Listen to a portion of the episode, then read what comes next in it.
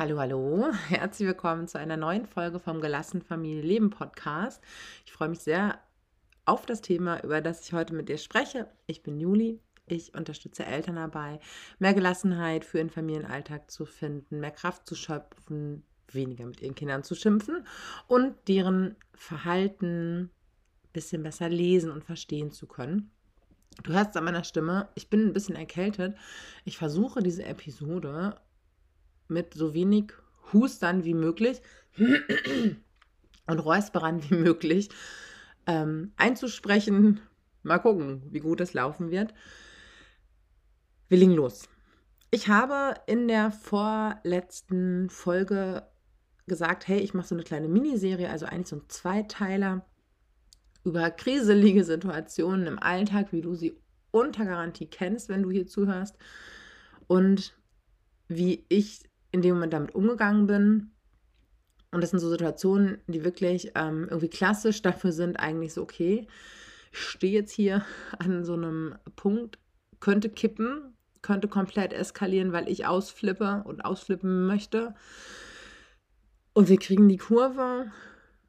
Wie kriegen wir die Kurve und was erwächst dann daraus. Und das sind so Momente, in denen ich immer wieder merke, krass, wenn wir als Erwachsene innerlich uns bewegen können und uns regulieren können und mit diesen Lavabrunnen, Quellen an starken Gefühlen, die sich manchmal in uns auftun und ähm, uns zu feuerspuckenden Wuteltern machen, wenn wir damit umgehen können, wie wertvoll das ist für uns, unsere eigene Energie, unsere eigene Kraft und für unsere Beziehung. Wir starten mal rein, dann äh, gehen wir in die Details. Und zwar, ich habe beim letzten Mal habe ich auch eine Situation mit meinen, mit meinen Söhnen aus unserem Alltag geschildert und genauso mache ich das heute auch. Oh Mann, ich überlege noch, ob ich dieses Räuspern dann alles immer rausschneide. Na, ich weiß nicht. Ist ein authentischer Eltern-Winter-Podcast. Also, ich bin mit meinen Söhnen unterwegs, mit allen dreien. Solche Situationen sind ja ohnehin schon immer dafür prädestiniert, ähm, dass viel los ist und viel gleichzeitig passiert. Ich nehme einen Schluck Wasser. Ich kündige einfach alles an, was hier außerplanmäßig passiert, damit du es einordnen kannst. Mhm. Und äh, die Situation war, ich, wir sind stehen vor der Kita. Ich habe den Jüngsten abgeholt, die Zwillinge sind dahin gelaufen, wir haben uns dann getroffen. Und ich glaube, es war irgendwie letzter, vorletzter Schultag vor den Weihnachtsferien. Und mh, mm, einer meiner Söhne hantiert an seinem Tornister rum. Der stand so vor, vor unserem Lastenfahrrad. Wir haben dann so ein Fahrrad mit so einer großen Holzkiste. davor stand der Tornister und er, ich bin dabei irgendwie den kleinsten noch irgendwie, weiß ich nicht, Helm auf und der andere will auch irgendwie was und ist irgendwie so wuselig. Und ähm, mein anderer Sohn, der andere zu mir gesagt, du darfst da nicht reingucken, Mama. Du darfst auf gar keinen Fall in meinen Tornister gucken. Und habe ihn da auch schon mit irgendwas wursteln gesehen. Und meine Vermutung war, ah, okay, die haben in der Schule irgendwas gebastelt für Weihnachten und es ist jetzt so eine Überraschung. Ah ja, okay, alles klar. So, dann klettern die drei irgendwie ins Fahrrad und es ist weiter wuselig und es passiert, passieren mehrere Dinge auf einmal. Und dann will ich sein Tornister auch im Fahrrad verstauen und sehe, dass so zwischen Lastenfahrrad und Tornister eine, ähm, ja, so eine, so eine kleine Papiertüte liegt, mit der er vorher darum gewurschtelt hat. Und in meinem, ich bin jetzt irgendwie so schnell, nehme ich die Tüte, zeige die meinem Sohn und sage, wo soll ich die hin tun? Und in dem Moment flippt er völlig aus und sagt, oh Mann, ich weiß gar nicht, ob ich das hier sagen darf oder ob ich dann ähm, den Podcast als äh, unangemessene Inhalte äh, kennzeichne, sagt, du Arsch, du Arschloch! Oder du Arsch, ich weiß nicht, ich glaube Arsch war es, schreit mich total an. Und ähm, die erste Reaktion ist natürlich innerlich, mm, wir stehen irgendwie so mitten, mitten in der Öffentlichkeit und es wird laut. Und ich habe geatmet und habe noch zu ihm gesagt, ich, ich habe nicht reingeguckt. Ich habe nicht in deine Tüte reingeguckt. Und dann, er war völlig außer sich und völlig wütend. Dann ist mir aber auch aufgegangen, okay, du wolltest was anderes, ne? du, ne, ich habe kurz noch angesetzt, aber die lag da auf dem Boden und habe aber schon, indem ich ähm, so gesagt habe, okay, komm, ist Quatsch. Es ist Quatsch, jetzt zu erklären, zu reden, zu beschwichtigen, sich zu rechtfertigen. Funktioniert. Es ist jetzt Quatsch. Kann ich lassen, wird nichts bringen oder das Ganze halt nur noch schlimmer machen. So, ich jetzt hier innerlich, also mein Kind hatte gerade Arsch, nicht zu mir, hat mich als Arsch betitelt in einer Mordslautstärke, hat irgendwie weiter geschrien, mich angemotzt, ein Kind, das ist mir zu laut und, und so weiter und so fort und alles ist irgendwie wild. Wenn du mir gut zugehört hast, dann hast du vorhin gehört, in mir ist auch erstmal springt was an. Erstmal kommt so ein, ähm, das ist so ein bisschen, kennst du diese, diese Kistenteufel? Ähm, ich weiß, ich habe noch nie einen in echt gesehen. Ich kenne das nur so aus Zeichentrickfilmen oder aus irgendwelchen Comics. Ne, so Jack in the Box kommt dann da rausgesprungen. Und für mich war das innerlich, mein Kind sagt Arsch und wird so und wird so laut. Das ist so ein bisschen, als würde als wird die Verriegelung an diesem Deckel macht kurz Klack. Ich höre das Klack. Ich, ich spüre das in mir und ich steuere gegen. Ich unterdrücke nicht, ich beiße nicht die Zähne zusammen, sondern ich reguliere. Ganz wichtiger Punkt. Und das bedeutet halt nicht, dass es in mir nicht Klack macht. Jack in the Box wird entriegelt, quasi ready to explode. Ähm, indem ich aber reguliere, bleibt der Deckel zu. Oder vielleicht geht der Deckel auch auf, aber es springt nichts raus. So, also Deckel geht auf, Emotion ist da, aber springt nicht raus, weil ich reguliere und der Deckel schließt sich wieder. Ich meine, das ist jetzt natürlich, ne? Also manchmal muss ich halt noch ein bisschen mehr regulieren. Okay, dadurch, dass ich reguliert habe, merke ich, dass ich anfange, mich zu rechtfertigen, zu argumentieren, zu diskutieren. Also, gutes Zeichen, regulieren funktioniert. Ich habe wieder Zugriff auf meinen präfrontalen Kortex. Ich kann mich selbst beobachten und kann entscheiden, Quatsch jetzt zu diskutieren und zu argumentieren. Kannst du vergessen. Kind ist außer sich. Ähm, erstmal ein bisschen Ruhe ins Boot bringen. Beziehungsweise erstmal seine Gefühle da sein lassen. Dann alle Kinder saßen ja irgendwie im Fahrrad oder auf dem Fahrrad und ich bin dann losgeschoben und ähm, habe einerseits ein, bin ich auf das wütende Kind ein bisschen eingegangen und an seiner Seite gewesen. Manchmal gibt es da ja auch gar nicht so viel zu tun, was wir mal machen. Es sei denn, wir haben so diesen Wunsch, dass es so schnell wie möglich wieder, wieder ruhig ist, den ich auch total nachvollziehen kann, aber auch das spüren unsere Kinder. Ähm, sondern ja, der war halt sauer und es durfte auch erstmal da sein. Und ähm, das habe ich auch quasi für ihn, äh, für ihn gekennzeichnet. So, oh Mann, ja, okay, du bist jetzt, du bist voll sauer auf mich. Okay, und dann gibt es halt auch manchmal erstmal nichts mehr zu sagen. Dann ist halt alles gesagt. Und wenn wir Eltern dann immer noch mehr reden und immer noch mehr reden, wird es oft immer noch schlimmer. Und dann sind wir irgendwie so nach Hause. Ich glaube, ich habe die alle geschoben, weil irgendwie fahren ist dann natürlich nicht möglich, wenn irgendwie so ein Ausnahmezustand ist. Und ähm, es ist nicht so weit, aber weiß ich nicht, es dauert so fünf Minuten, sieben Minuten. Und ähm, als wir dann bei uns vorm Haus waren, ähm, waren so, war, so, waren so die stärksten Gefühle bei meinem Sohn auch irgendwie vorbei. Und ich hatte auch einen Moment Zeit, durch Schieben und Bewegen ähm, ein bisschen runterzukommen, noch mehr und noch mehr, ähm, so ein bisschen Kopf auf, äh, also Gehirn auf, Fenster im Gehirn auf, durchlüften, ähm, Klarheit finden. Und dann ist mir bewusst geworden, was da eigentlich passiert ist und dass ich ihn total verstehen kann. Und was war denn? Er hat mich vor drei Sekunden gebeten, nicht da reinzugucken, nicht in seinen Tornister zu gucken. Für ihn war dieses kleine Tütchen, das Papiertütchen, in seinem Tornister. Das war die letzte Information, die sein Gehirn abgespeichert hat.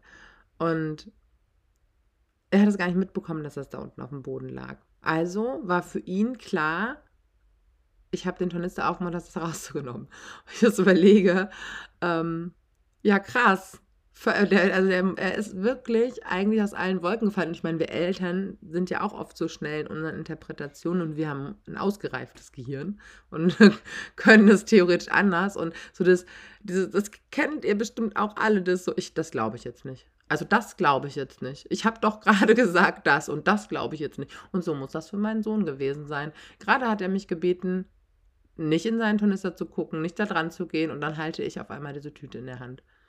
Diese ganzen Überlegungen, ja, aber ich habe da gar nicht reingeguckt. Ich habe da, wusste ich ja, ich habe ja vorsichtig, ne, bla bla bla, hat er alles nie am Schirm. Das Einzige, was für den im Moment klar ist, er hat mir gerade gesagt, ich soll da nicht reingucken. Und dann halte ich das Ding in der Hand. Und das nochmal so vor Augen zu haben, ich so, ach Mann. Und da habe ich zu, auch zu ihm gesagt, okay, du, du hast mich einfach nur mit dieser Tüte in der Hand gesehen und warst total enttäuscht von mir und hast dich geärgert, ne? Weil für dich, ich halte das auf meiner Hand.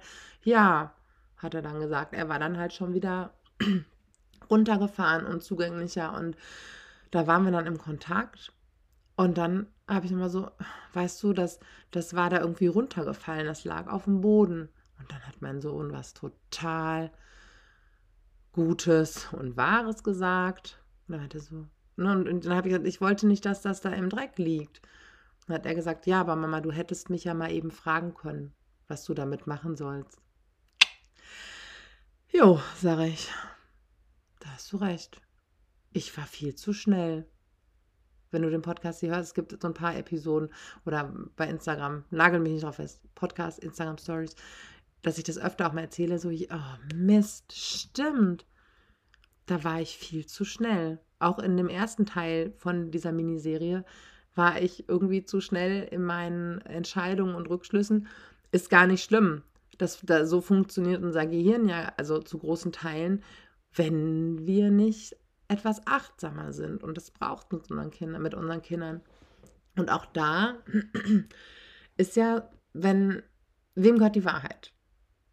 Ich kann für mich an meiner Wahrheit festhalten, ja, Moment mal, aber ich habe das ja gesehen, mein Motiv war gut, ich wollte es nur aufheben und jetzt beruhig dich mal und es ist überhaupt kein Grund, jetzt hier so beleidigend zu werden. So, dann bin ich komplett bei mir, bei meiner erwachsenen Wahrheit, bei meinem erwachsenen Gehirn und null bei meinem Kind. Mein Kind ist alleine. Der ist alleine mit seinem Gefühl, ich bin ähm, eigentlich betrogen worden, es hat sich niemand da an meine Bitte gehalten, ich bin wahnsinnig enttäuscht, warum ähm, wird meine Bitte, ja, betrogen worden ist falsch warum wurde meine Bitte nicht respektiert?